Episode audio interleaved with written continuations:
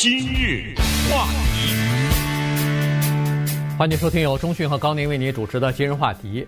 呃，这两天呢又有一些新的进展哈，关于总统大选的情况。首先是昨天的时候，但还包括周末啊，这个乔治亚州和密西根州两个州呢，呃，最终官方确认了呃大选谁是领先哈，呃，分别都是呃宣布说是拜登呢在这次大选当中得票是领先的。呃，然后呢，在昨天呢，这个联邦的总务管理局这个局长 Emily，呃，Murphy，哎，Murphy 呢，他也写信给这个川普总统，同时也给了拜登的团队，啊，就是正式等于是认证，说是在这次大选当中呢，呃，拜登是明显的领先者，哈，明显明显的赢家，所以呢，这个呢就等于是呃正式宣布双方之间的。呃，要开始进行权力交接和过渡了。那么，呃，同时呢，他也在信里头也说了，说这个他的这个局啊，就是呃，总务管理局呢可以释放出至少是七百万美元的这个过渡的经费给那个拜登的团队。同时呢，他说，川普政府呢也会在这些方面呢，就是在过渡方面呢也拨出一些资源来。所以，整个的过渡基本上从昨天开始算是正式开始哈。那么今天呢？这个拜登呢就要宣布部分他的这个内阁成员的人员了，所以今天我们把这个呃媒体所掌握的情报和。呃，这个我们所知道的一些消息呢，跟大家来稍微的讲一下。是这个必须得做了，因为时间紧迫，马上呢很多工作，因为川普总统在白宫的时间只剩下五十六到五十七天吧，就看怎么算了哈。所以在接下来的时候呢，尤其是面对新冠疫情，那一定要采取一些紧急的措施。说实话，这一段时间呢，川普总统很少露面啊。对于美国现在各地都在回潮的新冠疫情这些方面，跟之前形成鲜明的对比。之前他是每天都有新闻发布会啊，就是他本人呢每天出来都要讲解这个事情。那么最近这段时间呢，打选举的这个官司啊等等，所以看来整个的局面呢小有一点失控啊，所以立刻需要新的领导班子马上接手。那可是这个班子是什么人呢？这些个班子那就跟之前的一届政府有明显的区别。我们今天来看一看，他这个里面有很多是第一啊啊，所谓第一就是。在美国的这些内阁的成员当中，有很多机构以前是从来没有过女性的，呃，他有了女性；有些机构或者有一些职位从来没有过南美洲的人，他这次安插了南美洲的人。呃，所以我们可以大概的看一下啊。时间的关系呢，我们只是简略的讲一下，因为等他今天下午是东部时间宣布嘛，等宣布了以后，咱们看有一些职务呃特别值得讲的，我们会多花一些时间。呃，尤其是比如说。完全有可能发生这样一件事情，就是美国可能会出现有史以来第一个女的国防部长，对吧？这个当然还嗯还没有宣布，所以等宣布以后，我们会给大家来介绍。那么首先看看到底是什么第一呢？就是国土安全部长很有可能就成为呃今天下午没有什么悬念吧？大概啊他会宣布 Alejandro Mayorkas 啊这个人呢是古巴人，他过去是国土安全部的副部长。这个人他会成为美国有史以来第一个西语裔的国土安全部部长。他的背景啊是两大，一个是他反共的，因为家里面是当年是 Castro 迫害嘛，从古巴逃出来的。那么这些人就跟住在我们洛杉矶整个的南加州城县的那些从越南逃出来难民一样哈，他们基本上是有一个大的观点，就是他们的理念是非常的反共的。再一个呢，因为他是移民。所以，他作为国土安全部，他跟联邦调查局什么那种抓特务啊什么的还不太一样。哎，作为国土安全部的一个重要的工作是管移民，所以等于是让一个移民管移民，对吧？对，等于是这么一个情况。那么，Avril Haines 这个人也特别值得一提啊，因为这个人呢，他将成为拜登的第一个国家安全，这个叫做国家安全顾问吧，国国家安全的主席。呃，这个这这个 director 是吧？就是国家安全，这个呢是有史以来第一个女性由她所来担任的。那么中央情报局这么大的一个机构都要向她汇报。顺便说一下，中央情报局局长 Gina Haspel 啊 Haspel 也是一个女的。对对对，呃，然后呢，可能还要提名一个女性啊，这个就是那个呃那叫什么了？Yellen 哈，这个 Janet Yellen，Janet Yellen，他过去联储会主席嘛？哎，过去的联储会主席。那么这个 Yellen 如果担任财政部长的话，这个又是一个第一啊！这个就是从那个汉密尔顿啊，成成立美国的财政部，呃，和中央银行和那个呃，就是呃，就是我们说的联储会，对，呃，成成立这两个机构以来。第一次，第一个女性掌管美国的财政部啊，这个同时她曾经担任过那个联储会主席啊，所以呢，这是也是一个第一。当然，她面临的呃困难也稍微大一点哈，因为现在我们都知道疫情的关系，对美国来说，第一是失业率高涨，第二就是经济呢还是需要一些刺激。但是由于现在第一是碰到大选，第二呢是在。国会的参众两院，这个两党的对立非常的也激烈哈，所以非常的，呃，非常的就没有办法妥协哈。在这种情况之下，你看第二次的这个呃刺激经济方案就一直迟迟没有办法出笼。所以他如果要是担任了呃这个财政部长的话，那他拿出的任何的经济刺激方案，你必须要在参众两院过关才可以，因为涉及到钱的问题，那就必须要呃这个国会批准才行。那么。这个就要考验他的这个智慧，或者是他这个能力了。不过从这次的观点，从从这次的任命啊，从这次这个呃拜登所发出来的一些信息来看呢，就是说他希望他上任以后呢，是可以两党在许多问题上是可以达成一些妥协，或者是一些一些这个合作的哈。所以呢，他是朝这个方向努力，那就看看是不是有成效吧。对。呃，另外一个也是女性，而且是黑人啊，Linda Thomas Greenfield。Thomas Greenfield 是什么？格林菲尔德吧？啊，把因为说实话，这一次尤其是那个 Mayorkas 这这种名字很难翻译成 中文，对不对？国土安全部长，呃，马亚卡斯啊，大概是什么翻译啊？这个人呢，特别值得一提，三十五岁，哇，这么年轻哈。可是呢，不是，他是在啊，对不起，是三十五年，对，我是看错了。呃，他是服务在外交界服务三十五年，呃，在外交界服务三十五年，他的足迹啊，那真的是遍及很多的国家，因为他后来主要是在呃国务院担任副国务卿，是非负负责非洲事务的副国务卿。呃，所以你看，他曾经代表美国驻扎过什么呃牙买加啦、尼日利亚呀、赞比亚呀、肯尼亚呀、呃巴基斯坦呐、呃瑞典、呃这个瑞士啊，还有呃利比利亚等等什么，就非洲的，就是中非什么这种国家哈，他都去做过外交官，一直在这些国家。后来呢，还是在国务院还担任过一段时间的什么外交什么政策顾问呐之类的。反正就是说跟拜登交情非常好。那么这一次呢？他被选为美国驻联合国大使。对，美国驻联合国大使呢，在川普的任职的时候后期，因为之前呢是黑利做大使的时候还是内阁成员，后来呃黑利就是北卡罗来纳州州长嘛，他下去后的继任的那个人就被降格了。呃，美国驻联合国大使就不是内阁的成员了。但是拜登呢？这次把他给提回来，这个倒是也没有什么第一、第二的，因为在美国历史上呢，从 Reagan 开始，从 Reagan 啊、Clinton 啊、奥巴马这这些总统任内呢，美国驻联合国大使都是内阁成员。你是不是的话，就决定你能不能参加某些会议，对不对？对。呃，能不能接触到某些呃保密的内容？但是两个布什布什父子做总统的时候，都把这个降格了，都把这个职位降为呃不不是内阁了。那么现在拜登呢，又把他给。提回来了，那所以这个呢也是，你看他的这个内阁里面到现在为止说了这么多的女的，对不对？嗯。呃，还没说完呢。那稍等会儿呢，我们再看一看，嗯，他在这一次的布局当中啊，放了哪些棋子，放在什么位置，以及他是什么样的考虑。今日话题。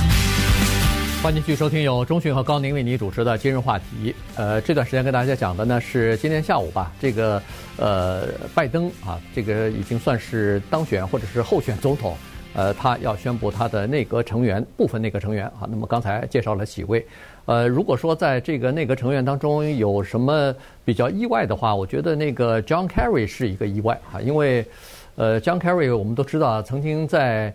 呃，奥巴马的任内担任过国务卿啊，然后后来就他自己选过总统啊，啊，对，也曾经参选过这个民主党的总统候选候选人吧。那么，呃，照中国的这个官本官本位的这个 观念来看呢，当当了国务卿这么大的这个角色，照理不应该再出任一个什么比这个职务更低的，嗯，呃，这个职务了哈。但是在美国的政界不是这样子的，美国的呃什么总统后来又担任什么呃什么驻外大使什么，这完全是有可能的啊，并不是说完全不可能，因为他们在这个问题上呃并不是像中国那样的只能上不能下的这种感觉，而且在他们的眼中，实际上什么总统跟州长。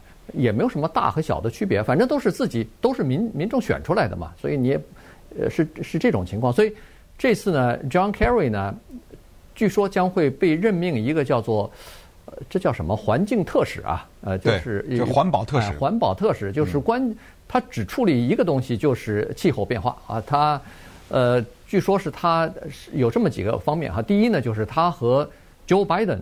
关系莫逆，关系非常的好啊！他们两人在参议院的时候本来就是好朋友啊。那个时候，Joe Biden 还是参议员呢，他也是参议员啊，所以所以两个人呃从那个时候就认识，呃关系很铁。那么在这次的总统大选当中呢，当这个拜登啊是处于低潮的时候，没人看好他，觉得这个拜登不行，打不过，斗不过这个川普，最终肯定要输的时候，他。呃，在后面打气啊，他为他站台啊什么的，所以两人关系已经到这种程度。第二呢，就是 John Kerry 后来他退出，就是从这个呃国务卿的职务离任之后呢，哎，咱们还都还不知道他曾经参加过巴黎，呃巴黎对这个气候协议的谈判，而且是美国的谈判首席谈判代表，所以实际上他对这个整个的气候变迁和这个气候暖化这个问题呢。他是相当有研究，而且是非常投入的。嗯，名字叫特使，但是这个是一个全职的工作。呃，所谓全职就是不是说我今天有事儿我派你一趟，对不对？哎，他得每天呃八小时还是多少小时，他得上班的啊。这是一个全职工作，而且这个职务呢，他不要经过参议院的或者是国会的听证就可以直接任命了。其他的那些都需要听证，所以你可以想象接下来。参议院会多么的忙啊！呃，这么多的职务，对不对？呃，这个委员会、那个委员会，一帮人坐在那儿，呃，面对着他，呃，面对着不同的提名的内阁成员，一个一个的提问，然后最后投票等等。所以，呃，这一次挑选的时候，拜登也有一个考虑，就是最好挑选共和党比较能认同的人。而根据现在种种的分析来看呢，他提名的这些人。基本上跟共和党的关系还是不错的，或者说他们这些人，他们之前不管是帮着奥巴马也好，还是呃帮着拜登也好呢，他们做的工作也是得到共和党的认可的，所以好像没有哪一个很有争议，说共和党人拦截啊之类的没有啊、呃。那尤其是他的这个国务卿啊，Anthony Blinken，呃，这个人以后的名字会出现很多很多很多次，对，就像现在的什么蓬佩奥啊，之前的喜来利克林顿啊之类的等等，所以。呃，大家得知道，这个人叫大概将来会给他翻译成什么布林肯啊？对，对吧？好像是布林肯。对，林肯前面加个布字哈。呃，这个人之类，因为他代表的是美国的外交政策。拜登这一届政府，他的外交政策是怎么概括？他的外交政策叫做第一，国际合作。呃，这个跟川普呢就有点完全背道而驰了，对不对？他就是强调国际合作，就是叫做多边多元啊。然后第二呢，就是叫做美国主导。啊，美国毕竟是强大，所以美国一定要站在主导的地位。这个呢，布林肯当年他是在呃，就是做等于做那个外交顾问呐、啊，等等，就这个国国安这方面，在国务院的时候呢，他也是强调这个，就是美国要处在领导地位。第三大就是不干预他国，不动不动就发动战争啊、派兵啊什么的，这是这三大基调。那么这三大基调呢，我们接下来就是看。